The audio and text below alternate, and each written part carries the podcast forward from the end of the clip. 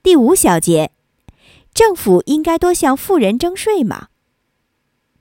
很多人认为政府应该多向富人征税，这样国家能力才能更强，有利于提高公共服务的质量。此外，还能减少贫富差距，使社会变得更公平。但应该去想象，这会牺牲什么？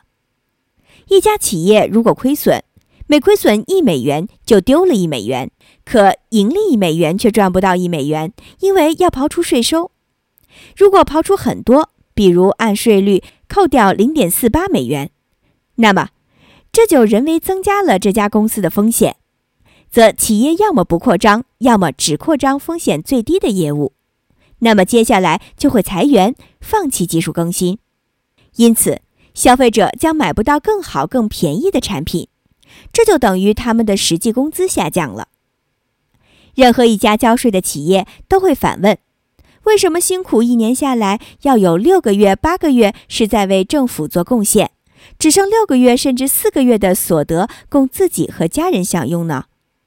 为什么赚钱的时候政府可以拿走，而赔钱的时候只能自己一个人扛呢？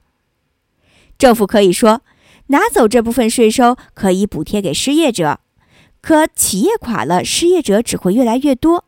这样的国家能力真是我们所要的吗？耶呼！